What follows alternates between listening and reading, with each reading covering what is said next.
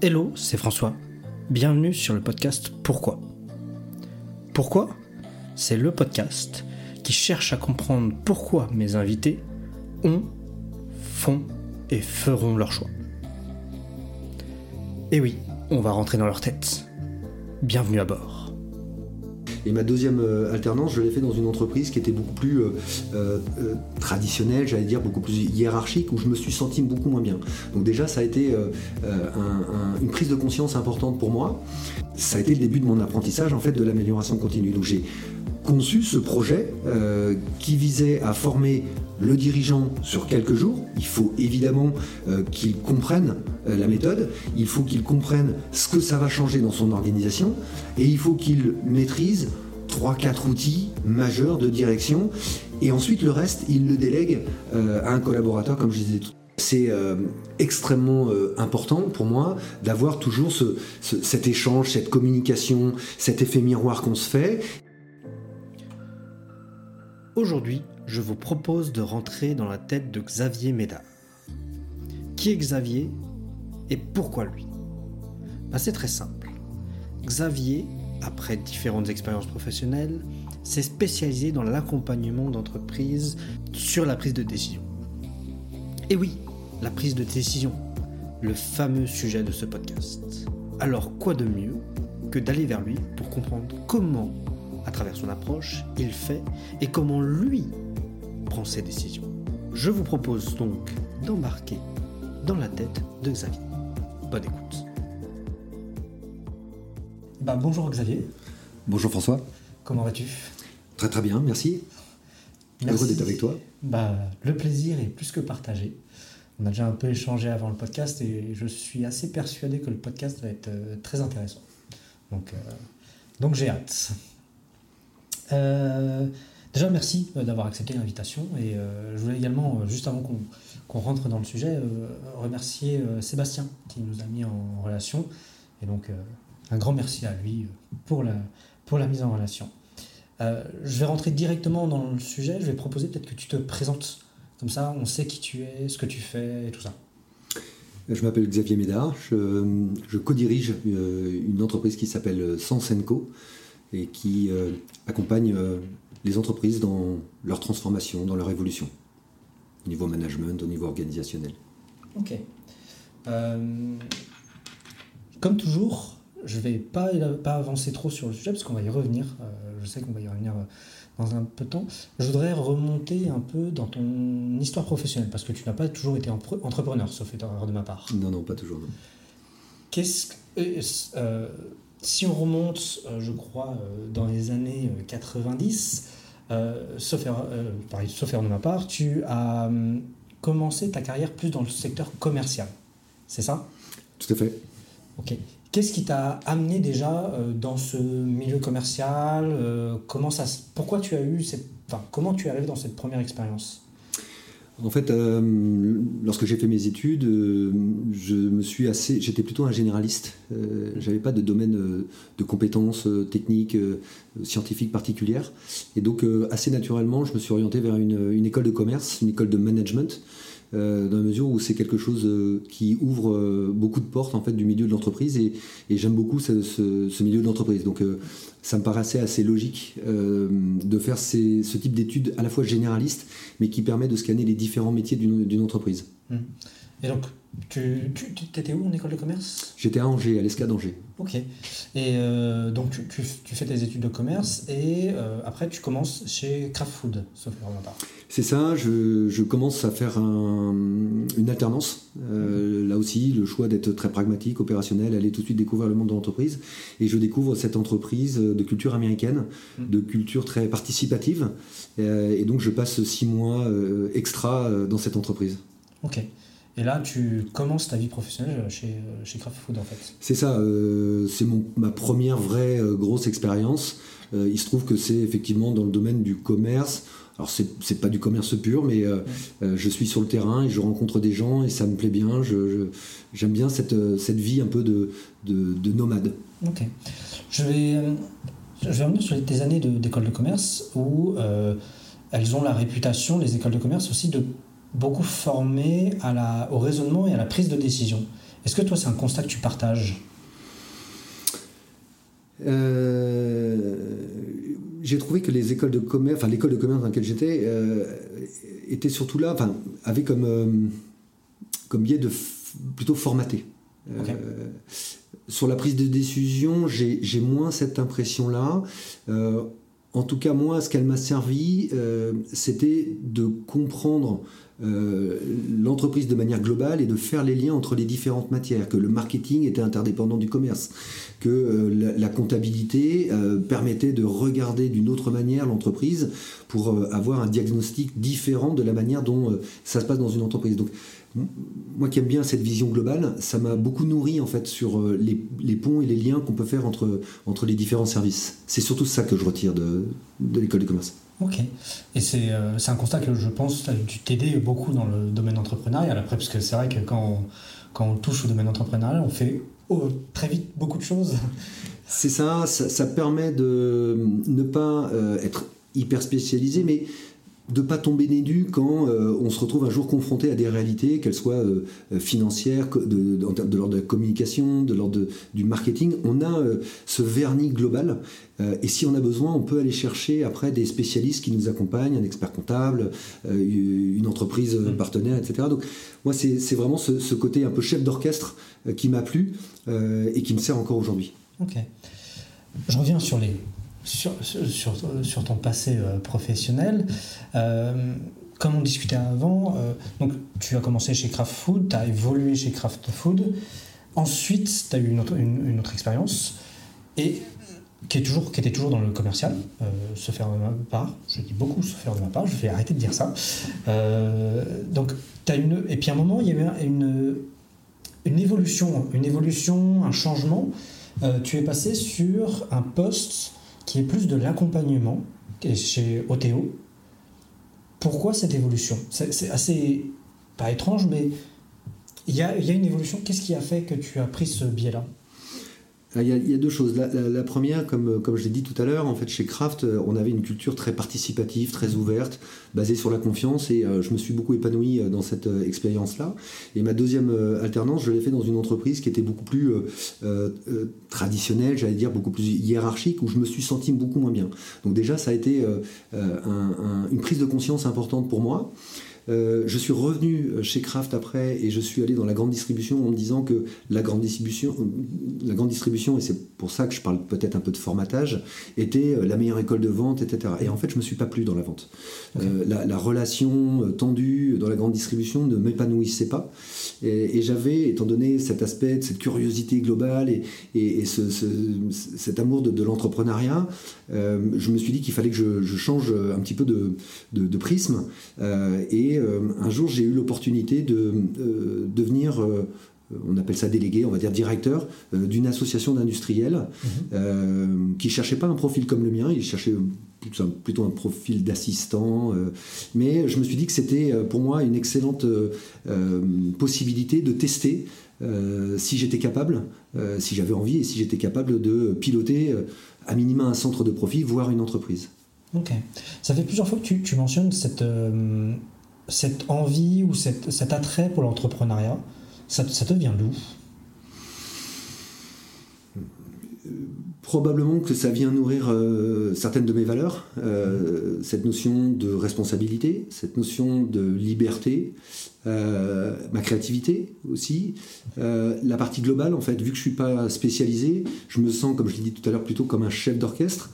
Euh, j'aime l'autre, donc du coup euh, je me dis mais on peut sûrement faire des belles choses ensemble euh, quand on arrive à conjuguer des talents et, c'est ça que je vois comme mission d'un chef d'entreprise, c'est d'associer des personnes qui sont chacun meilleurs que, moi ou meilleurs que lui dans chacun de leurs domaines, mais d'arriver à créer cette alchimie, cette symphonie en fait, cette harmonie.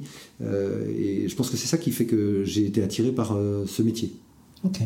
Et d'ailleurs, c'est quelque chose qui va te, enfin, qui t'a poursuivi parce que, euh, comme j'ai pu regarder un peu quand je, je, je, me renseignais, euh, chez OTO, as eu des, tu, tu, as non seulement développé euh, l'association, enfin cette, cette association, et, mais tu as également créé des nouvelles je ne sais pas comment les appeler, mais des, offres de services. Des offres de services, voilà.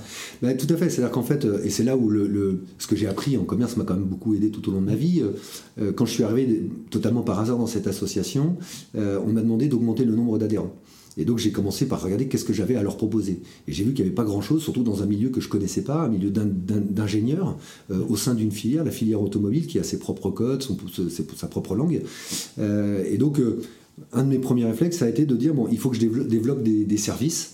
et j'ai commencé par mener une action collective qui avait comme mission de réunir des entrepreneurs au sein de la filière automobile, donc souvent des dirigeants de, de TPE ou de PME de la filière automobile qui étaient déjà fournisseurs euh, et les accompagner dans la réflexion autour de leur stratégie. On était à l'époque en 2006-2007 euh, dans des, grandes vagues d'externalisation de la filière automobile, d'internationalisation. Euh, il fallait aller dans les pays à bas coût, il fallait baisser les coûts. Mmh. et donc cette action, on appelait ça une action collective, cette action collective a été pour moi un, un révélateur, euh, parce que j'ai vu qu'il y avait des consultants et euh, des euh, entrepreneurs ou des dirigeants, mais qu'en fait, la valeur ajoutée que j'ai vraiment captée, c'était l'échange entre pairs. Créer les conditions de la confiance pour qu'il y ait de la porosité entre les personnes, qu'elles se partagent des, des, trucs et astuces, leur manière de faire, etc. Et qu'elles s'apportaient presque plus, entre guillemets, que le consultant. Euh, et ça, j'ai beaucoup aimé. J'ai trouvé que ça avait beaucoup de valeur dans une association parce qu'on est bien là pour associer et donc faire ensemble. J'aime beaucoup ce concept parce que ça va beaucoup à l'encontre de ce qu'on fait aujourd'hui, qui est, alors surtout avec beaucoup de grandes boîtes, qui est euh, d'aller chercher du consultant en fait. Aujourd'hui, les boîtes de consultants, il y en a plein. Euh, pour dire, moi-même, je suis consultant sur des sujets parfois techniques sur le digital, mais on va vite chercher. Alors que euh, c'est vrai que cet échange, et moi je l'ai remarqué quand j'étais entrepreneur, et, aujourd'hui un peu moins parce que en tant que salarié, et je le déplore euh, assez sur LinkedIn, on n'a pas, on a trop peu d'échanges entre euh, managers de différentes entreprises, même si ça existe un peu. Mais moi, quand j'étais entrepreneur, j'ai retrouvé dans ces associations, d'entrepreneurs bah, des échanges hyper riches. Et, et, tu vois, quand tu, quand tu me parles de cette expérience, en fait, je me dis, bah ouais, c'est top quoi. Alors c'est top. Euh, il y a beaucoup de réseaux. En Bretagne, il y a beaucoup de réseaux. Euh, c'est très riche. Euh, donc je crois que les dirigeants sont très nourris à ce niveau-là. S'ils veulent, ils peuvent trouver, je pense, un, un, réseau qui leur correspond. ce que j'ai remarqué également, c'est que en fait, et ça a été le cas de la, du, deuxième, euh, du deuxième projet que j'ai monté qui s'appelait Othéoline, c'est que finalement le dirigeant ne peut pas tout faire. Il peut capter au travers des réseaux qui font appel à des spécialistes, et les consultants sont importants parce qu'ils ont, ils ont euh, un, vrai savoir-faire, ils transmettent, ils éclairent, ils, montrent quelque part euh, ce champ des possibles. une fois qu'il y a ça, comment est-ce que moi, dirigeant, je transmets à mes équipes? Parce que moi j'y étais, mais pas les autres. Et en fait, dès, cette, deuxième, ce, dès ce deuxième projet, je me suis dit qu'il fallait que les dirigeants aient sur un domaine qu'ils avaient décidé de déployer dans leur entreprise euh, une courroie de transmission.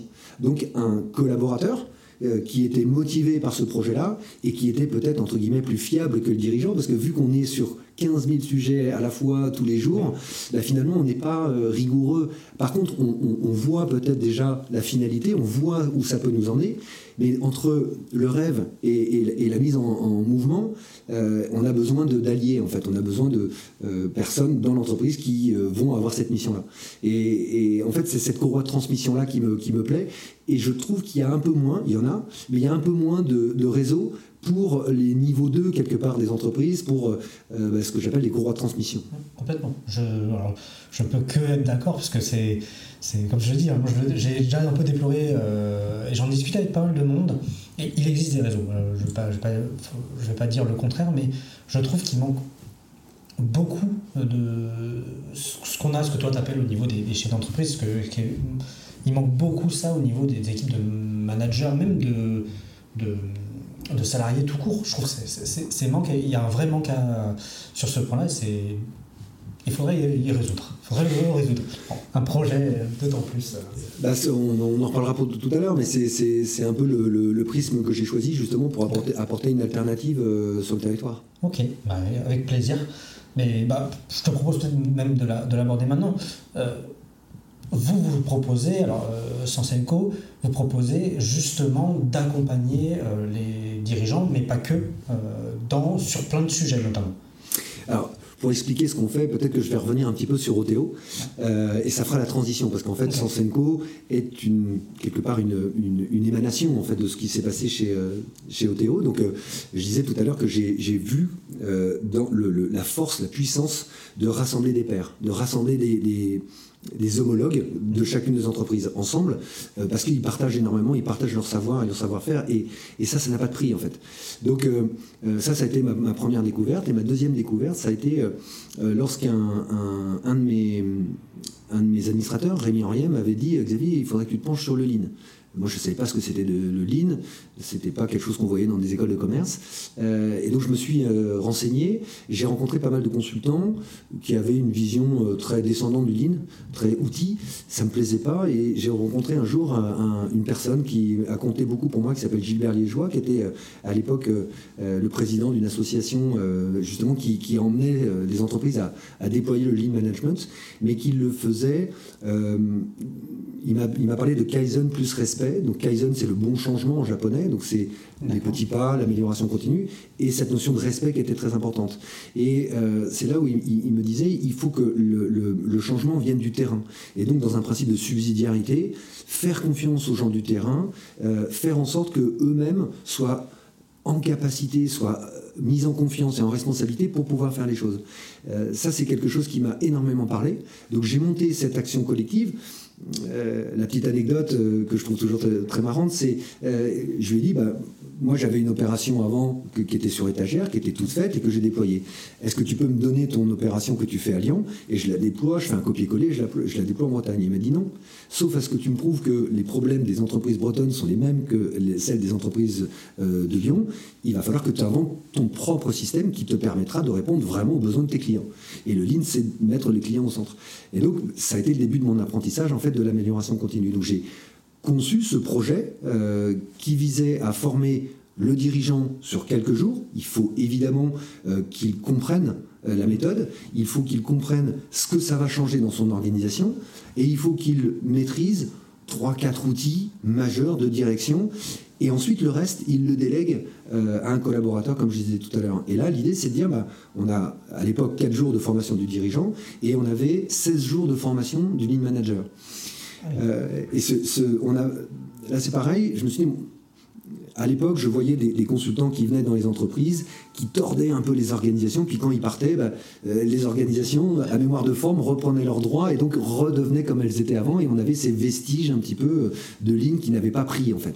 Cette greffe n'avait pas pris. Et donc, je me suis dit, bah, plutôt que de faire rentrer des consultants à l'intérieur des entreprises, faisons sortir les collaborateurs, créons justement cette notion d'inter-entreprise, et donc on va former 5, 6, 8 lead managers de 5, 5 euh, ou 8 entreprises locales. Et, et, à chaque fois, ils rentreront chez eux et ça sera eux, quelque part, les consultants internes qui généreront le changement chez eux. Ça ne veut pas dire qu'on refuse le conseil. Au contraire, ils peuvent se faire accompagner euh, par un consultant, mais on va dire que moi, dans ma représentation, le consultant doit tenir le vélo, éventuellement tenir la selle, le temps que le lead manager apprenne à, à pédaler tout seul, mais il doit gagner cette autonomie. Sinon, c'est l'entreprise dépendante et non pas l'entreprise apprenante. Pour moi, c'est fondamental. Ça fait partie du patrimoine. C'est moins bien valorisé dans le bilan des entreprises. C'est dommage. Il est un peu trop financier, mais cette, notion d'entreprise apprenante est fondamentale. Et donc, on doit transférer, nous, euh, la connaissance pour que les entreprises fassent leur propre ligne et pas un copier-coller de ce que faisait Toyota. Parce que de toute façon, les entreprises bretonnes, notamment les PME, TPE, n'ont pas les problèmes de Toyota. Donc, ça me paraît juste logique de, de proposer cette alternative à ce qui se passait sur le territoire. Et le, le, fait d'avoir, d'être. Euh, quand tu fais rentrer un consultant qui va être avocat de changement, n'a sûrement pas le même impact quand c'est un salarié qui a été formé et accompagné par le consultant, hein, euh, comme, comme, tu le disais, et qui, qui, qui, va pouvoir, sur une beaucoup plus longue période, adapter, faire adapter le changement et être, un vrai avocat de, euh, au sein de l'entreprise, en fait. C'est exactement ça, c'est-à-dire qu'en fait, il, il va s'équiper de nouvelles méthodes euh, à l'extérieur, il revient et il essaye de les déployer chez lui. Mmh. Euh, c'est pour ça que dans cette formation, on avait à la fois des méthodes et des outils, mais on a tout de suite intégré cette notion d'accompagnement du changement. Mmh. Qu'est-ce qui va se passer dans l'organisation? Quelle, quelle, résonance ça va avoir? Il y a des gens dans l'entreprise qui vont être très contents parce que c'est ah, enfin une méthode qui permet d'eux, et puis d'autres qui vont être plutôt freins, qui vont dire mais euh, moi j'aime pas le changement Parce que le changement, c'est toujours quelque chose qui fait peur. Et donc pourquoi je changerais? Et puis et puis et puis c'est la cinquième fois qu'on me demande de changer. Et puis à chaque fois, en fait, ça revient comme avant. Il n'y a pas de suite. Pourquoi comme, comme, tu dis. Donc euh, effectivement, ce changement ne vaut que si il est dans la durée. Et donc pour qu'il soit dans la durée, vu qu'on ne peut pas payer durablement un consultant, c'est très cher. Il faut effectivement qu'on ait euh, ce, ce, finalement ce chef d'orchestre euh, qui va faire, mais surtout qui va faire faire, euh, comme disait Zobrist, qui va faire en sorte que les choses se fassent. Hmm. Et, je suppose que dans ce cadre de figure, la relation, enfin pas la relation, la, la relation entre le chef d'entreprise et le, le lead, euh, manager, tout à fait. Euh, doit être hyper importante parce que si le changement n'est pas porté assez par le dirigeant, ça doit être catastrophique. C'est exactement ça, c'est-à-dire qu'on on crée vraiment un binôme. Mmh. Euh, on a dans notre jargon ce qu'on appelle des rituels, donc il faut mettre des rituels à fréquence régulière, à eux de définir quelle fréquence. Au départ, c'est peut-être un peu plus euh, intense, et puis après, ça se, ça se, ça se distance, c'est peut-être une fois tous les 15 jours, une fois par mois, peu importe, mais on a besoin effectivement euh, d'avoir un binôme très, très fort entre le dirigeant qui fixe la direction, et puis le lean manager qui euh, va plutôt non pas sur le why, mais sur le how. Donc comment est-ce que je fais? Et après, il, emmène les collaborateurs qui, eux, vont faire le what, le, faire au quotidien en modifiant leur manière de collaborer, de coopérer, de faire ensemble. D'accord. Et j'en reviens un peu à, ton expérience professionnelle, parce que comme tu m'as dit, euh, tu as développé ça, cette philosophie et cette approche chez Théo. Hum, et euh, ce que tu me disais, c'est que euh, chez Sensenco, c'est aujourd'hui la résultante. Qu'est-ce qui a provoqué euh, chez toi ce basculement de bah, d'être salarié, je suppose que tu étais salarié, à entrepreneur? Parce que c'est une bascule quand même qui est, et je le dis dans tous mes podcasts, souvent c'est une bascule qui n'est pas minime en fait, c'est un gros changement de vie, pour moi je l'ai vu vécu comme ça. Qu'est-ce qui toi t'a provoqué cette volonté de changement? Probablement cette, cette, ce besoin de liberté, mm. D'abord parce que euh, en fait la filière automobile, j'étais dans la filière automobile et la filière automobile avait comme objectif d'accompagner de, les entreprises de la filière automobile. Or il commençait à y avoir des entreprises, euh, des Cadieux, des Carl Zeiss et autres, qui avaient envie de, de découvrir un peu ces méthodes-là parce qu'elles savaient qu'il y avait vraiment des potentiels euh, de performance complémentaires. Et euh, à un moment donné, quelque part, la, était devenu presque trop petit, entre guillemets, pour accueillir euh, vraiment cette, cette dynamique euh, régionale, interrégionale, parce que j'étais même sur plusieurs régions à l'époque. et donc, l'association n'avait pas non plus comme raison d'être d'être un, un hyper spécialiste du lean. Ils étaient là pour aider les entreprises à rester dans la filière automobile euh, et en adoptant des méthodes. Donc il y avait aussi beaucoup de choses autour de la logistique, autour des achats, etc. Moi, des sujets qui m'intéressaient pas euh, autant que cette dynamique qu'on avait réussi à créer et euh, ces retours clients qui étaient extrêmement positifs. Donc j'ai ressenti à, un moment donné que, et on avait des clients qui voulaient faire cette transformation, qu'il était temps peut-être que je propose quelque chose qui me permette d'aller là où je voulais aller Peut-être aussi que j'étais pas euh, suffisamment conscient de ce que était le, milieu, le métier chef d'entreprise et, de tous les aléas. les tous. et tant mieux, tant mieux, sinon peut-être qu'on se lancerait pas. Ah euh, peut-être aussi un besoin de, de, prouver aussi, un besoin de, de, reconnaissance. Hein. Ça fait partie des choses aussi, si je suis euh, honnête, de dire bah, et si on proposait autre chose? Il y a, il y a depuis tout petit euh, j'ai quelque part une incompréhension du monde tel qu'il est, où on met beaucoup de choses dans les silos, euh, on est sur des modèles de pensée uniques, on a, on a euh, une éducation nationale où on va mettre des matières les unes à côté des autres, mais on ne crée pas le lien, on a, on a un système éducatif, même au-delà de l'éducation nationale, qui ne va pas chercher finalement qui je suis, on ne, on ne cherche pas à m'apprendre qui je suis, on, on me dit voilà ce qu'est-ce que tu veux faire?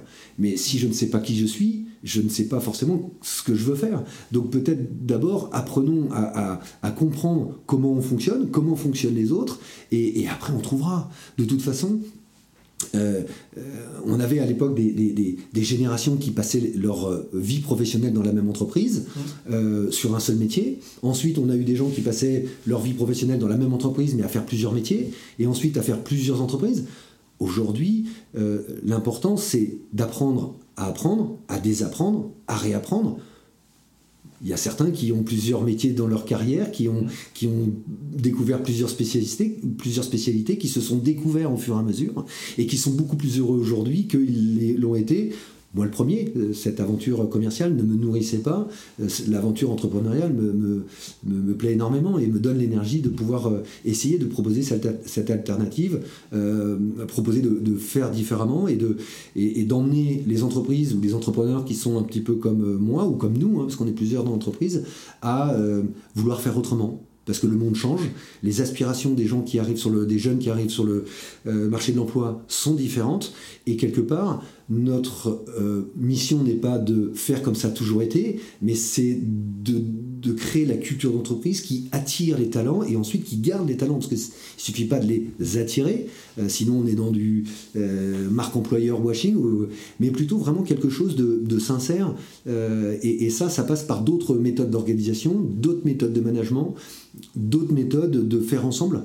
Euh, et c'est ça qui, euh, qui m'intéresse.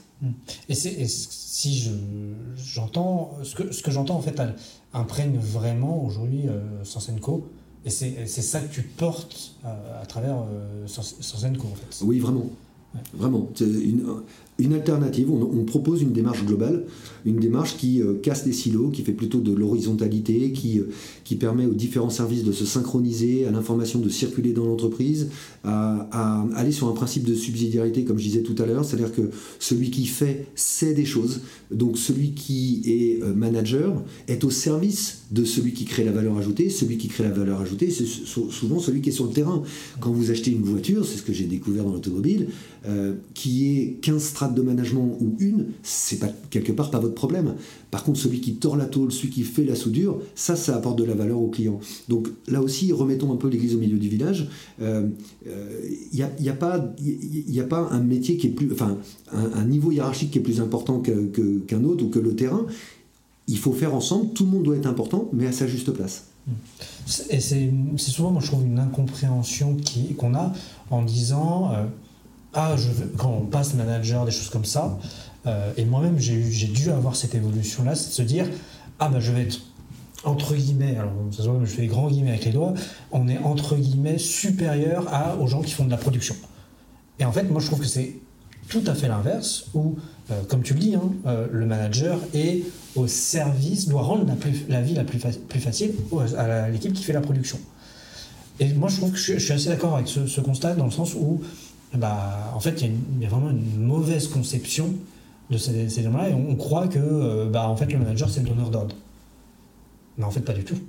Non, il doit créer les conditions. Euh, j'aime bien la phrase de Deming, hein, qui, qui, a emmené beaucoup de management participatif chez Toyota, qui disait enlever, il, y a 14 points de Deming, et un de ceux-là, c'est enlever tout ce qui empêche vos collaborateurs d'être fiers de leur travail. Et donc, il y a le. J'imagine que le chef d'orchestre, n'est pas le meilleur soliste de l'ensemble euh, des instruments euh, de euh, son harmonie. Donc c'est pas ça son métier. Son métier c'est de faire briller les yeux. Il y a un super TEDx d'un chef d'orchestre qui disait Who am I being that my players' eyes are not shining? Je dois faire briller les yeux de mes collaborateurs, je dois les emmener, je dois faciliter leur travail, je dois créer la, coopération, encore une fois. c'est ça le, job du manager on a beaucoup vu dans les entreprises des très bons techniciens qui montaient. Ils étaient contents parce qu'ils étaient quelque part mieux rémunérés, donc c'est important aussi. Hein. on a euh, besoin de ça pour sa famille, ses enfants, etc. Et pour autant, euh, en tant que manager, c'était pas forcément sa passion. Sa passion, c'était la technique. Et il y a quelque chose là qui me, qui me perturbe en fait. Un manager peut être consciemment incompétent. Moi, quand j'étais dans l'automobile, j'étais consciemment incompétent, donc j'étais pas dogmatique. Et je faisais en sorte de, de, de, de faire émerger euh, de mes administrateurs ou de l'ensemble des adhérents ce qu'ils avaient envie. Et après, me mettre à leur, à leur service. Je reprends l'exemple de, de Rémi sur le lean. Moi, je savais pas ce que c'est, donc c'était pas à moi de dire qu'il fallait faire ça ou ça. Par contre, si quelqu'un me dit, bah ça, ça serait bien, j'étudie, je regarde, et ensuite, ben, comment créer les conditions et emmener tout le monde vers ça. Quoi. Et comment, comment toi, ça t'est arrivé? Parce que c'est une certaine manière de penser, euh, cette, de se dire, ok, moi je sais pas forcément, euh, je vais apprendre, et je vais... C'est quand même une certaine manière de penser qui n'est pas, pour moi, très courante. Comment toi tu en es arrivé à, à, à ça en fait euh, bah, intrinsèquement, la conformité n'est pas quelque chose qui me caractérise. Donc, euh, encore une fois, je, en répondant aux questions d'avant, je, je, voilà, je, comprends pas forcément euh, la manière dont tout fonctionne. Je sais pas ce que je vois. En fait, c'est pas c'est pas là-dedans que j'ai envie de vivre. Donc, je sais pas. C'est naturel. C'est on est on est tous différents, même si on, on, nous met dans les mêmes dans les mêmes cases. c'est ça qui est dommage. C'est je, j'ai une anecdote. Un jour, j'avais euh, un, garage euh, un petit peu en tôle à enlever euh, chez moi, et on avait proposé justement à des entreprises de la filière automobile, à des, opérateurs, de, donner ce garage. Mais il fallait venir le démonter. Et moi, je m'étais dit, oh démonter un garage comme ça, il va falloir deux jours. En une demi-journée, tout était rangé, calé, numéroté dans la voiture, dans les remorques. Et à midi, on a mangé ensemble. J'aurais jamais été capable de faire ça. Donc, c'est-à-dire qu'ils ont des talents que moi j'ai pas. Il y a d'autres ouvriers qui courent sur une pelouse peu importe le sport, et qui sont euh, extrêmement bien rémunérés et, qui sont des stars. Donc euh, c'est là où il y a quelque chose que je comprends pas dans le, milieu de l'entreprise. Donc euh, regardons les choses différemment.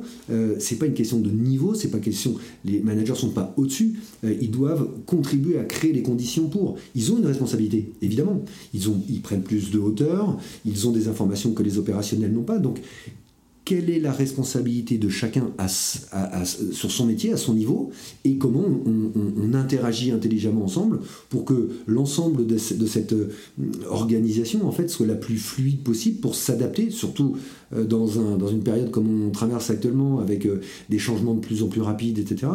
S'il y a un pouvoir de, décision centralisé, on voit bien que ça marche moins bien. Je, prends un exemple. Le corps humain, il n'y a, pas que la tête qui pense. D'ailleurs, on, a prouvé qu'il n'y a pas qu'un cerveau, on, en a plusieurs. Il faut repenser les choses de manière plus globale, se faire davantage confiance, mettre en place des systèmes qui permettent euh, à l'organisation et aux différents membres de l'organisation de co-designer euh, cette, cette structure. Les managers peuvent apporter, managers ou direction peuvent apporter des méthodes, ils vont dans des réseaux, ils vont dans des formations, ils peuvent contribuer, mais c'est le faire avec qui est important. D'accord. Et comment tu amènes, et là je, je me rapproche, rapprocher de, de, votre activité d'aujourd'hui, comment tu amènes ce point de vue à euh, des, une équipe euh, bien établie qui, euh, et encore bien établie aujourd'hui, ça pourrait être discutable, mais une équipe bien établie qui a subi notamment ses consultants et qui voit une nouvelle entreprise arriver avec une vision différente et qui se disent Ok, mais qu'est-ce qu'on fait quoi? Alors subir des consultants, oui euh, et non. Il y, a, encore une fois, il y a des, consultants formidables, comme il y a euh, des managers formidables, et puis il y en a qui, sont moins dans. Euh, en fait, quand on a commencé à, faire ces formations autour du, du lean management, on a fait prendre conscience aux organisations que, euh, là, encore, c'est la systémie. On va changer la culture de l'entreprise. Euh, donc quand les lean managers venaient voir les managers opérationnels et leur, disaient on va faire autrement, il faut qu'on se mette en flux, il faut qu'on se mette plus en ligne, il faut que ça soit davantage fluide, euh, etc. On va casser un petit peu les, silos des, organisations. Il y a certains managers qui qui, comprenaient pas, en fait, qui, étaient dans la difficulté. Et donc des lean managers sont revenus nous voir, étant donné qu'on est en fait, on anime une communauté.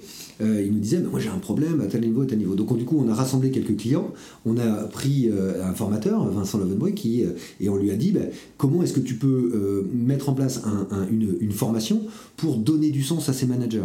Et donc on a créé une formation complémentaire pour le, niveau des managers opérationnels qui est clé dans une organisation, pour que, pas tous, mais ceux qui avaient peur, ceux qui avaient des freins au changement, viennent, passe une semaine à comprendre ce qui se passe dans notre cerveau, euh, que l'attitude du chef ancestral n'est plus forcément euh, euh, ce qu'il faut aujourd'hui. Donc comment oser en fait manager, manager tout court pour certains ou manager différemment pour d'autres.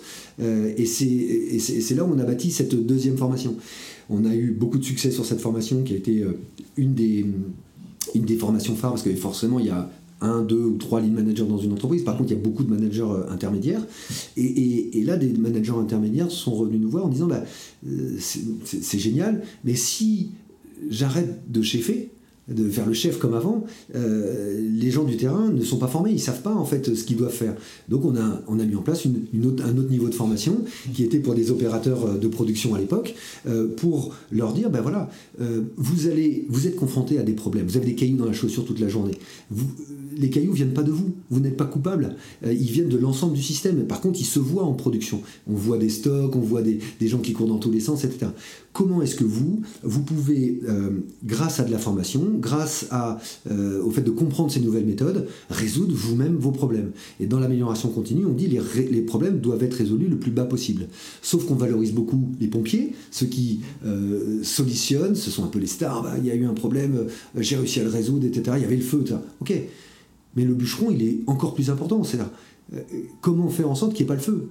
Comment faire en sorte que ce soit logique C'est-à-dire qu'à la fois il y a le mode normal, et quand il y a un aléa, on a aussi le euh, réfléchi au mode dégradé, au mode anormal, et on a là une équipe qui va se mettre en place et qui va euh, être capable de réagir. Et puis après, une fois que la, réaction et le problème sera résolu, on reprendra le cours normal de l'activité. C'est un petit peu ça la philosophie. D'accord. Donc il y a un vrai accompagnement sur toutes les strates en fait, pour que bah, en fait, chaque strate ne semble pas abandonné.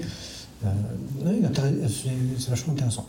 Toutes les strates et tous les services. Parce que encore une fois, j'ai un, exemple euh, dans une entreprise, une comptable euh, devait facturer les clients au fur et à mesure de l'avancement de la production, mais elle, elle courait toujours après l'information de où est-ce qu'on est, à, quelle, étape en est la production. Le jour où elle a vu qu'on avait emmené les, équipes euh, de production, bureau d'études, logistique et autres, à faire des rituels et à communiquer l'état d'avancement, elle s'est dit, mais moi si je participe à cette réunion, j'ai plus besoin de courir partout, je vais entendre euh, ce que mes, collègues disent. Donc là encore, il faut faire de la... Enfin, il faut... Euh, on, prône davantage de transversalité, davantage d'horizontalité. Il, faut que il faut que chacun ait la bonne information au bon moment. C'est pour ça qu'on parle beaucoup de rapport client-fournisseur interne. Je peux parfois être le fournisseur, donc je dois une information ou un produit à quelqu'un, et parfois je suis client, donc il faut aussi que je dise à mon fournisseur de quelle information j'ai besoin, quel est le niveau d'information, pour pas qu'il m'en donne trop, parce qu'on aura perdu du temps, ou pas assez, parce que du coup je pourrais pas faire ma tâche. Donc c'est à la fois au niveau effectivement des différentes strates, comme tu le dis, mais c'est aussi entre les services. Et si j'en viens un peu à la, prise de décision, euh, parce que aujourd'hui tu, tu, présentes euh, un résultat... Euh, alors qui est sûrement en évolution encore, mais déjà bien établi, avec une méthode de pensée. Ça fait plus d'une dizaine d'années que vous faites ça, euh, sauf à ma part. Je t'avais dit que j'allais plus le dire. Euh, mais tu vois, tu, me disais euh, tout, au début de, ton intervention, c'est bah, on a eu ce problème, donc on a décidé de faire ça comme ça. Est-ce que toi, aujourd'hui, dans ta vie d'entrepreneur, de dirigeant, de manager, tu as une méthode pour aborder les problématiques et ou pas, ou euh, prendre des décisions. Alors oui, euh, euh, ah, pour ça, il faut que je, continue un tout petit peu mon histoire, parce que là, on est encore euh, au début de, de Sansenko, euh, et un jour, je, recroise, parce qu'on ne s'est jamais vraiment quitté depuis, euh, depuis 2007, Alban, qui est devenu mon associé, et qui est, est, revenu en apportant des méthodes qu'elle avait appris sur son parcours de, de vie, des méthodes d'intelligence collective. Et en fait, lorsque je disais, on, a notre ligne manager, après on a les managers intermédiaires, ensuite on, on a les opérateurs et on met de la transversalité. Les problèmes remontent. C'est-à-dire qu'en fait, la hiérarchie commence à dire mais qu'est-ce qui se passe, notamment au niveau du CODIR, où chacun normalement est patron de son silo et voit qu'il y a euh, de la transversalité et donc ils mm. perdent eux aussi leurs repères. Là, ça touche à l'ego, ça touche au rapport au pouvoir, au rapport à tout un ensemble de choses. Et j'avoue que à l'époque, j'étais un peu démuni. Autant les, méthodes de lean management euh, aidaient très facilement, entre guillemets, à, déployer cette méthode de, subsidiarité, de, coopération au niveau opérationnel, mais j'étais désarmé au niveau euh, des, top managers. Et lorsqu'Alban est, est, revenu et il nous a dit bah, tiens j'apporte ça dans ma besace, on s'est dit mais c'est génial, tu nous apportes la deuxième phase de la, même pièce en fait.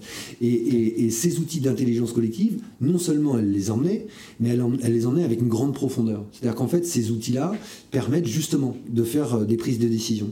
Elles permettent par exemple euh, de dire on va rassembler des équipes. Encore une fois, il faut faire du collaboratif. Je peux prendre une décision tout seul dans mon coin. Hmm. Mais il y a un biais, c'est que je ne vois l'entreprise et la situation que par mon prisme et par mes biais. Euh, si je rassemble autour de la table des personnes qui sont à différents niveaux de l'entreprise, dans différents euh, services ou dans différents, différents métiers, alors on va avoir une vision 360 de la problématique qui va être beaucoup plus riche. C'est là où viennent ces outils d'intelligence collective, parce que sinon on fait ce qu'on appelle une réunion on met des gens autour de la table, et puis il y a euh, ceux qui ont un peu plus de charisme, qui vont parler un peu plus, puis les taiseux qui vont moins parler. On sait euh, ce, que, ce, ce, qui marche et ce qui marche pas. C'est très bien, mais ça a des limites. Là, l'intelligence collective permet d'aller vraiment répartir euh, les temps de parole autour de, l'ensemble des personnes, de, par différentes techniques, de donner vraiment une, un temps de parole équivalent et, une place équivalente à chacun des membres, qui soit ouvrier, qui soit comptable, qui soit commercial, qui soit bureau d'études, ou patron, on est sur un principe d'équivalence. Là, il n'y a pas de chef. Il y a juste, on se met autour de la table, on discute et après on essaye, divergence, émergence, convergence, d'arriver à, euh, à quelque chose. Et en amenant ça, ça nous a vraiment boosté sur un deuxième, euh, ça nous a cassé un peu un plafond de verre et ça nous a permis d'accompagner davantage les, directions des entreprises. Mais nous, on souhaite s'appliquer ce qu'on prône. Parce que c'est facile de donner des conseils, c'est facile de dire aux autres de changer. Mais quand on essaie de changer soi-même, c'est beaucoup plus dur. Donc du coup, le fait de s'appliquer les méthodes, ça nous permet d'être un peu plus euh, conscient euh, des forces, des difficultés, et peut-être un peu plus humble dans l'accompagnement qu'on a euh, de nos clients, en ne disant pas il n'y a qu'un faucon. Mais c'est pour ça qu'on est beaucoup, sur, beaucoup plus sur de la transmission de connaissances, donc de la formation, et non pas du consulting pur, juste ça. Encore une fois, le consulting n'est pas un sujet en, en, tant que tel, mais comment on transmet, comment, on emmène. Et donc ça veut dire que chez Sensenco, aujourd'hui, on travaille avec une organisation qui est extrêmement à plat. Euh, on est 13 euh, aujourd'hui, on n'a pas de niveau hiérarchique, on est, plutôt en mode euh, d'avoir des cercles métiers, des cercles, enfin, métiers, on va avoir un cercle d'activité, on va avoir des cercles comme ça, et avec une base un peu sociocratique qu'on teste parce que Sensenco est un laboratoire. Donc du coup, quand j'ai des décisions à prendre, tout dépend du niveau de décision. Euh, mais pour des décisions qui me paraissent importantes, euh, j'ai besoin en fait euh, d'avoir le collectif et j'ai besoin qu'on. J'adore ces méthodes. j'ai besoin qu'on réfléchisse, qu'on chemine ensemble. Ce qu'on dit, par exemple, dans nos méthodes, c'est qu'il y a trois niveaux. Lorsqu'on lorsqu'on doit prendre une décision, il y a trois niveaux. Il y a un niveau informatif. J'ai pris une décision j'ai le choix ou pas. Ça peut être une nouvelle réglementation, une nouvelle loi, une nouvelle chose, peu importe. J'ai pas le choix, donc je la pose et elle n'est pas négociable. En revanche, sur la manière, on peut faire des choses. Mais sur le principe, elle n'est pas négociable. J'ai une deuxième décision à prendre. Et là, je vais dire, bah tiens, en fait, euh, comme je vous le dis, j'ai que mon, ma vue à moi, j'ai besoin de soumettre le collectif. Mais je vais leur dire, ok, cette formation, cette réunion, elle sera participative. C'est-à-dire qu'en fait, vous allez augmenter ma réflexion, grâce à toute votre expérience et, toute la manière dont vous voyez, vous, euh, la problématique de là où vous êtes, mais in fine, c'est moi qui prendrai la décision. Par contre, je serai beaucoup plus rassuré parce que, euh, vous voyez, j'ai vraiment cette notion de, vision beaucoup plus globale. Et le troisième, c'est collaboratif. Là, je vais euh, avoir une décision à prendre et puis je me dis, ben, finalement, pourquoi c'est à moi de la prendre? C'est pas parce que moi je suis chef d'entreprise que je dois prendre toutes les décisions. On est un collectif, ce sont des adultes, on est grands, euh, voilà, et je suis pas plus intelligent que les autres, encore une fois. Donc, euh, on va mettre en place ce système de réunion, d'intelligence collective, et on va se dire, à la fin, collectivement, on prend la décision. Donc collectivement, on va assumer cette euh, décision et on va la mettre en œuvre. Et ça permet quelque chose d'extraordinaire, c'est que quand on arrive avec une décision, encore une fois, on crée un changement. Changement crée du stress. Euh, ça crée aussi ce qu'on connaît de dire ah bah, moi j'aurais jamais fait comme ça euh, voilà des, gens qui vont pas être moteurs. Alors que quand on les implique dans la démarche en fait ils sont déjà dans, la projection de, de, l'avenir. Donc en fait on a plutôt des ambassadeurs euh, que des gens qui sont contre. Et ça c'est quelque chose par exemple dans l'accompagnement de nos clients qui veulent se digitaliser c'est là aussi d'accompagner ça. C'est-à-dire, en fait, de quels outils digitaux vous avez besoin, euh, faites-nous remonter votre problématique, vos besoins, etc. Ensuite, on choisit un, logiciel et on le met en œuvre. Ben forcément, ils vont être d'autant plus euh, prêts à utiliser facilement euh, l'outil qu'ils ont été quelque part onboardés et que l'outil correspond davantage à leurs besoins. Et comment, passionnant ce niveau, j'avais pour être très franc, alors, je suis à quelques podcasts et tu es le premier entrepreneur à m'expliquer aussi concrètement comment les gens font. Donc je trouve ça super. Comment on essaye de faire en tout cas. C'est un long chemin. C'est un long chemin. on n'est jamais, on est jamais parfait, ça c'est sûr. Mais ça m'amène une question et, j'ai l'impression de pousser un peu, mais je vais le faire parce qu'il faut. C'est comment tu décides à quel niveau tu prends la décision c'est-à-dire, parce que, euh, comme on sait, hein, en tant que dirigeant, tu as des, décisions euh, pas plus ou moins compliquées, mais qui ont des, plus ou moins des implications. Euh, parfois, c'est, je vais prendre un exemple très, très justement pour avoir un peu cette information, c'est parfois des, décisions RH où il faut renvoyer quelqu'un ou pas. Ou des décisions plus stratégiques, dire voilà, est-ce qu'on développe un produit, un service, machin, voilà comment tu appliques, tu décides toi en tant que chef d'entreprise de dire ok, là je vais prendre la décision et je vais l'appliquer, donc plutôt ton, ton, système numéro un, ou on va parler tous ensemble et on va tous prendre la décision, ou alors le, système intermédiaire. Alors comme, comme j'ai dit, euh, euh, on passe à une certaine taille, il faut créer un CSE, c'est notre, mm. notre, un, des, un de nos nombreux sujets du moment, c'est une obligation.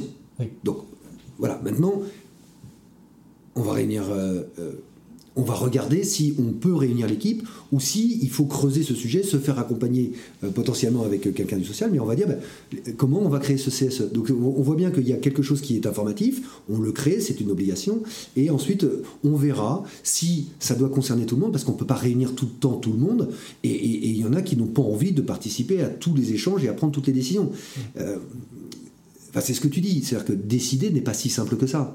Donc euh, euh, là, d'abord, moi j'ai la chance, euh, très très grande chance, de copiloter une entreprise. Je suis avec Alban, elle est associée. C'est extrêmement important pour moi d'avoir toujours cet échange, cette communication, cet effet miroir qu'on se fait. Et puis on a un troisième associé, Laurent Raison, qui est là plutôt extérieur, plutôt qui a, un, très gros passé de, création et de, management d'entreprise. Donc il nous apporte son, regard un peu méta, un peu macro. donc il y a, ces, points-là. Ensuite, il y a une autre chose, c'est que on n'a pas tous les mêmes caractéristiques. Euh, certains, en tout cas c'est ce que j'ai appris ou c'est ce que j'ai cru comprendre, euh, certains ont une vision très éloignée, ils sont, on pourrait dire visionnaires, peu importe, ils, voient loin, mhm. et d'autres euh, sont paumés avec ça, ils ont besoin de concret, ils ont besoin de factuel, ils ont besoin d'agir au quotidien. et c'est là où en fait on va se dire, est-ce qu'on va demander à quelqu'un qui, est, qui a besoin de concret, qui a besoin de cadre, qui a besoin de choses très, très, très pragmatiques, de réfléchir à la stratégie de l'entreprise. Non. Donc, ils, nous font confiance. Ils ont besoin de, nous qui sommes peut-être plus visionnaires, qui avons des convictions profondes, qui mouillons le maillot aussi très fortement et depuis l'origine, euh, pour dire on va là-dedans, on va là-dedans. Par contre, encore une fois, euh, une fois qu'on a posé ça, on peut très bien se dire là on y va, et puis euh, c'est décidé, parce que je sais que vous comprendrez peut-être pas, mais ça c'est j'assume, c'est ma conviction profonde, donc on y va. Ou alors, euh, on va là-bas, maintenant je ne sais pas par quel chemin on va y aller, comment, qu'est-ce que vous en pensez? Donc c'est plutôt, euh, par exemple, ce, type de, choix qu'on fait pour dire on implique tout le monde ou on n'implique pas tout le monde. De la même manière, on va prendre, je sais pas, une décision sur un outil techno, euh, on va dire on va créer un groupe projet, et on va dire à ce groupe projet, voilà le cadre, voilà ce qui est informatif, c'est votre contrainte, vous devez faire avec. Et puis décidez vous qu'est-ce qui, euh, comment euh, euh, regarder dans l'équipe qui sont vos clients, vos fournisseurs. Et une fois qu'on a posé ça, ils sont responsables, ils ont la liberté de pouvoir faire les choses. C'est plus forcément à nous de nous en occuper. Ça va être, ça va être vachement valorisant, enfin c'est vachement valorisant parce que quand tu es dans une entreprise et que tu as ce niveau de confiance, parce qu'il y a un certain niveau de confiance à avoir dans ses collaborateurs, c'est euh, moi je le vis aujourd'hui un peu dans, mon entreprise parce que mon patron alors mon patron me fait beaucoup confiance donc ça, c'est top. Euh, mais je peux que attester que quand on a ce niveau de confiance bah, on est plus impliqué dans l'entreprise et donc on a cette volonté. Euh, juste parce qu'aujourd'hui vous êtes 13 comment tu imagines ça? Parce que je, je suis quasiment sûr que c'est applicable à 1000 Très bonne question on est très pragmatique, comme on l'a dit. Pour l'instant, euh, euh, on, a des réalisations, on a des clients qui ont vraiment fait des, très très belles choses. Euh, on sait que c'est possible. avec des entreprises, des PME de, plus grande taille. 1000, je sais pas. Il y a une chose qui est sûre, c'est que pour faire ça, il faut que la direction, la dirigeante, le dirigeant soit absolument convaincu. Ça ne peut pas se faire sans lui. C'est sans elle, c'est la culture de son entreprise, c'est son ADN, c'est voilà, c'est en lui, c'est en elle. Donc d'abord, il y a ça. Nous, des, dirigeants d'entreprises de 1000 personnes, on n'en fréquente pas. On est beaucoup plus sur des entreprises euh, locales, euh, d'une taille qui va être de la TPE à la, grosse PME. Donc j'aurais des mal à, répondre à cette, à cette question. Il y a de la littérature autour de ça, il y a eu euh, différents ouvrages qui ont été faits autour de ça. Moi, ma conviction, c'est que il n'y a, pas de, a pas de vérité. C'est-à-dire qu'en fait, ce qu'on est capable de faire à 13, on ne pourra pas le faire à 1000. Par contre, on peut avoir une ADN commune. Maintenant, il faut l'adapter justement. Si on est 1000 en industrie et si on est en 1000, 1000 dans une entreprise d'IT, est-ce que c'est la même chose? Donc, c'est pour ça que je ne sais pas répondre à la question, je ne veux pas y répondre. Par contre, comment on peut contribuer à faire? Et puis, L'entreprise, c'est prendre des risques, c'est oser faire des choses, c'est un chemin. En fait, il n'y a pas de destination. Et ce que je trouve merveilleux, c'est justement le fait de dire, bah, allez, on va essayer d'aller là, et puis là, on n'y arrive pas, on est dans un cul-de-sac, donc on fait marche arrière, on repart là-bas, etc.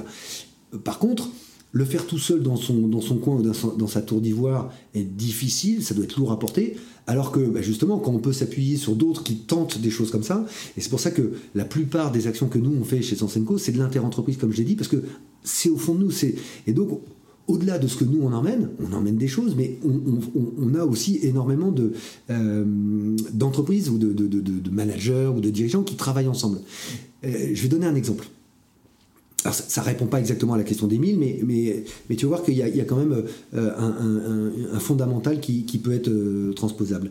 C'est que quand on a lancé cette démarche d'amélioration continue avec les lead managers, ça me rappelait un petit peu quand je faisais de l'instrument, je voulais faire des instruments, on m'a dit bah, tu vas commencer par le solfège. Euh, moi, je vais faire de l'instrument. Oui, mais tu commences par le solfège. Ah, mais euh, comment on peut pas Le lean, c'est pareil. En théorie, le lean, c'est facile.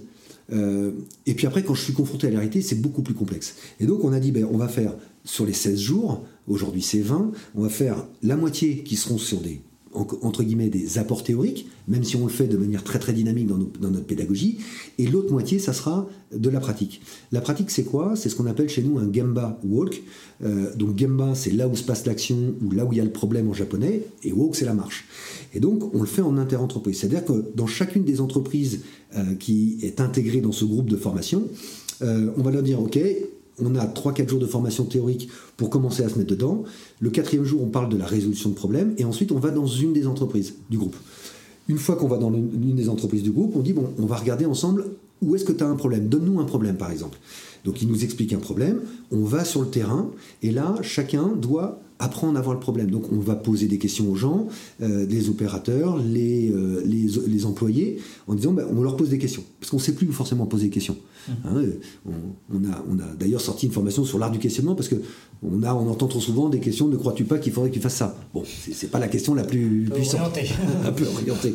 Donc voilà, c'est alors que quand je pose une question à quelqu'un que je connais pas, je vais peut-être prendre conscience que je vais la poser un petit peu différemment et qu'il faut qu'elle soit plus ouverte, par exemple. Donc, pendant une heure, on pose des questions aux, employés dans la vraie vie, sur leur terrain, sur leur travail. Et c'est des questions autant, sur leur stress que sur euh, euh, leur fierté, sur euh, qu'est-ce qu'ils aiment dans leur travail, mais aussi où sont leurs difficultés. Et nous, on note soit d'un côté les bonnes pratiques, qu'on va ramener. Ça sert à rien de les, réinventer. Si notre entreprise est juste à côté, on peut très bien s'en inspirer pour la mettre en œuvre. Et puis on va noter aussi tout ce qui nous interroge, tout ce qui nous pose problème, etc. Ensuite, on revient en salle, et puis là, on va travailler l'après-midi en deux groupes sur il y a telle problématique qui émerge d'un côté telle problématique qui émerge de l'autre. Donc du coup, les, stagiaires en fait hein, de notre formation vont se diviser en deux groupes et vont mettre en application ce qu'ils ont appris dans les formations théoriques. Déjà, ils adorent, parce qu'on est sur le terrain, parce que c'est pragmatique, etc. Mais regardez la démultipliée que ça, comporte. C'est-à-dire qu'à chaque fois qu'on fait ça, chacun rentre chez lui en disant il y a telle ou telle bonne pratique, et ah ben tiens, j'ai posé des questions sur tel, sur tel sujet, il faudrait peut-être que je regarde comment ça se passe chez moi. Donc finalement, on pourrait très bien dire dans un maillage territorial de, de, circuits courts, on va dire, euh, mettons les entreprises ensemble, faisons-les se visiter les unes les autres, apprendre des uns et des autres ce, qui fonctionne et ce qui ne fonctionnait pas, ce qu'ils ont mis, en œuvre pour que ça fonctionne, etc. Et ça, c'est démultipliable dans des entreprises de 1000 personnes. Mmh. Donc c'est toujours pareil, c'est il y, a probablement à faire des choses en s'inspirant de nos voisins. Il y a ce que, ce que je, alors j'avoue que ma, question était volontairement un peu euh, piquante parce que je savais que euh, c'est toujours pas la même chose, mais euh, ce que j'entends et ce que je, comprends en fait, c'est que c'est toujours en allant, en s'inspirant des autres, en, voyant ce que font les autres et en posant des questions avec, avec d'autres personnes, et qu'on va apprendre d'eux.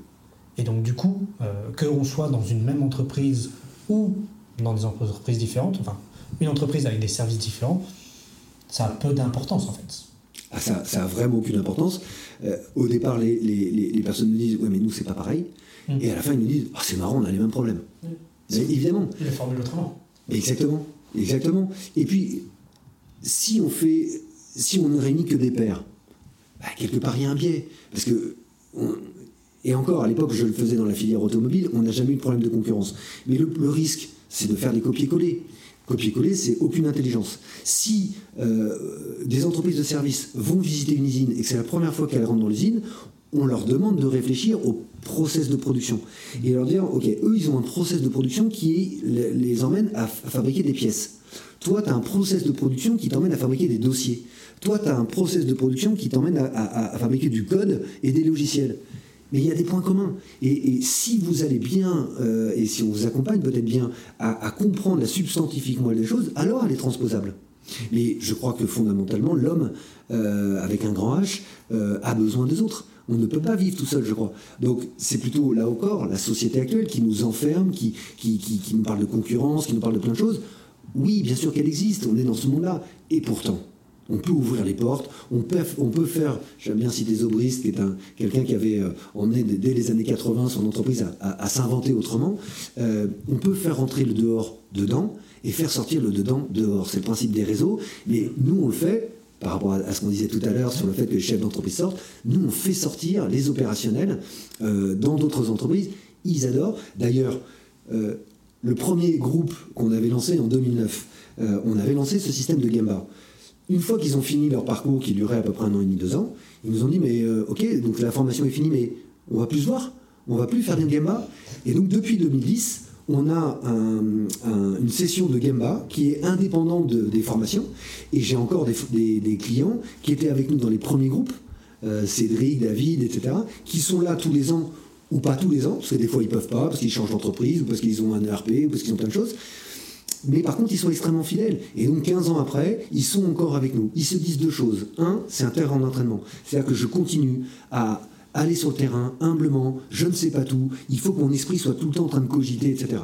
Et deux, ça me fait plaisir, moi qui suis peut-être un peu plus avancé, parfois ils sont experts, ils ne le disent pas, moi qui suis un petit peu plus avancé, eh ben, j'ai l'impression d'offrir, j'ai l'impression d'aider, j'ai l'impression de donner ce qu'on m'a donné à l'époque, et, et j'ai l'impression d'aider le territoire. Et ça, je trouve ça formidable. C'est une très belle démarche et, euh, pareil, moi je, vais reboucler, hein, c'est sur les réseaux d'entrepreneurs où j'ai vu ça, j'ai vu des, j'ai assisté à des, des, parrainages de grands entrepreneurs, euh, d'entrepreneurs expérimentés qui sont arrivés, qui euh, prennent des jeunes entrepreneurs et leur disent ça, fais-le, tu vas te planter, mais tu vas apprendre. Et, et, et ils sont pas là pour dire non, non, ne le fais pas. Ils disent attention, tu vas faire ça. Bon, moi je te le recommande pas, mais tu, tu vas te planter, c'est sûr. Si tu réussis, c'est très bien, mais tu vas certainement te planter. Et ça, moi, j'ai toujours trouvé ça admirable. C'est ça, c'est soit j'ai réussi, soit j'ai appris. Hmm. En fait, je me trompe pas. Et, bah, euh, pourquoi on sait marcher Parce qu'on s'est relevé une fois de plus qu'on est tombé. Hmm. Pourquoi on sait faire du vélo? Pareil. Pourquoi on sait faire du ski? Pareil. Pourquoi on sait faire de la musique? Pareil. C'est quand même intrinsèquement euh, ce qui nous permet la meilleure éducation quelque part, quelque part on peut avoir. Il se passe quoi à l'école? Il se passe quoi à l'école quand on se trompe? On est sanctionné. C'est étonnant. Donc du coup, ça veut dire que euh, j'ai euh, une personne dans l'équipe, Samuel, qui disait un jour, euh, on est un peu le SAV de l'éducation nationale.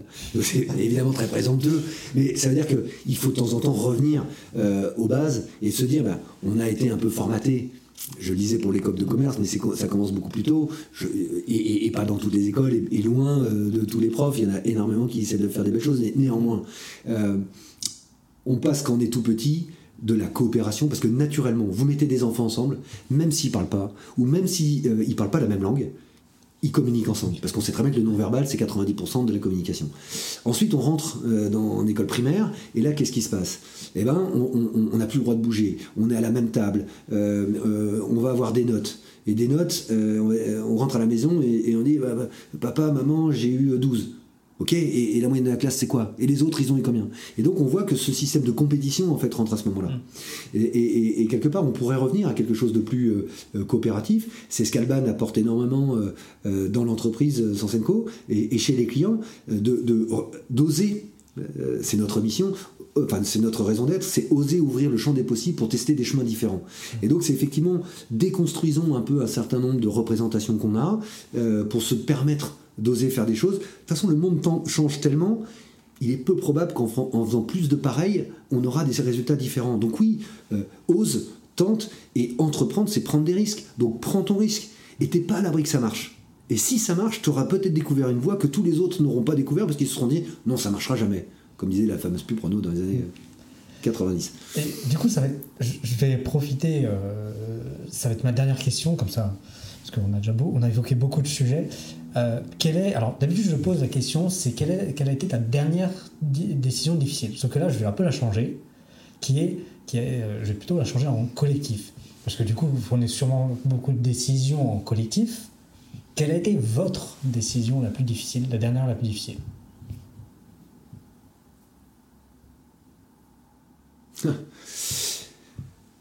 Euh, La décision collective la plus difficile alors, est-ce que c'est difficile en termes de méthodo? C'est-à-dire, est-ce que c'est difficile en termes de processus pour arriver à ça?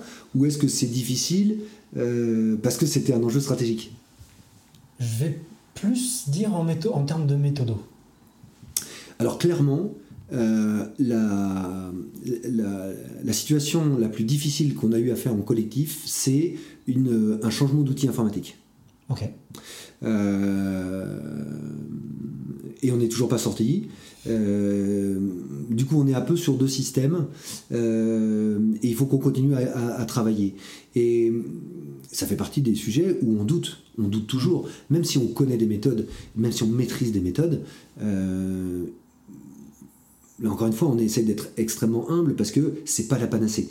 Euh, aujourd'hui, on, a dupliqué des systèmes, peut-être parce qu'on n'a pas été capable de choisir, parce que le processus n'a pas été assez puissant, parce qu'il y avait des personnes qui étaient là depuis peu de temps dans l'entreprise, parce que voilà, tout un ensemble de choses, mais on n'est pas, euh, on n'est pas encore bien euh, comme il faut. donc c'est un gros chantier parce que du coup ça génère des désagréments, des coûts et des pertes de temps. et quand on s'applique euh, ce qu'on prône, c'est-à-dire de l'amélioration continue qui vise à éviter tous les gaspillages, là euh, on est vraiment dans du gaspillage. Néanmoins, et par rapport à ce qu'on venait de dire, on aurait pu là aussi dire, bah toi tu es, compétent, tu choisis. Euh, on essaie toujours de prendre du recul avec Alban, avec l'équipe, et de se dire, ok, ça nous coûte, ok, ça nous embête au quotidien, mais apprenons nos erreurs. Qu'est-ce qui s'est passé? Qu'est-ce qu'on a réussi, qu'est-ce qu'on n'a pas réussi C'est ça qui est parfois difficile, euh, notamment dans un monde dans lequel euh, bah, il y a une réalité économique qui fait qu'à la fin de l'année, il faut qu'on ait des résultats positifs, ce qui n'est pas toujours le cas. Euh, et dans un moment où on sait qu'on n'est pas bien, on, sait que le résultat, on ne sait pas s'il sera positif à la fin de l'année, naturellement, on va reprendre le manche. C'est ce qui s'est passé pour le Covid. sous stress, on reprend le manche. là, la difficulté pour nous, c'est d'accepter de, continuer à se tromper. Ça fait un an qu'on bute sur le truc. Euh, on trouvera une solution, on sortira grandi de ça. Et encore une fois, vis-à-vis de euh, nos clients, bah oui, il y a des moments où euh, trop faire en collectif, ça peut être une question, si c'est mal maîtrisé, si on a mal débuté, si, si on n'a pas suffisamment de naissance, etc. Mais c'est un, un, merveilleux apprentissage et, on aura tous grandi grâce à ça. Bah, tu vois, tu as, as, répondu à ma question souvent qui, parce que c'est souvent pas ma dernière question, mais quels sont les apprentissages? Et ben je, J'en suis très heureux et, merci pour euh, cette réponse tout à fait honnête. c'est pas souvent qu'on ose dire bah, on se l'applique chez nous, mais bon, ça marche pas aussi tout le temps, donc euh, voilà.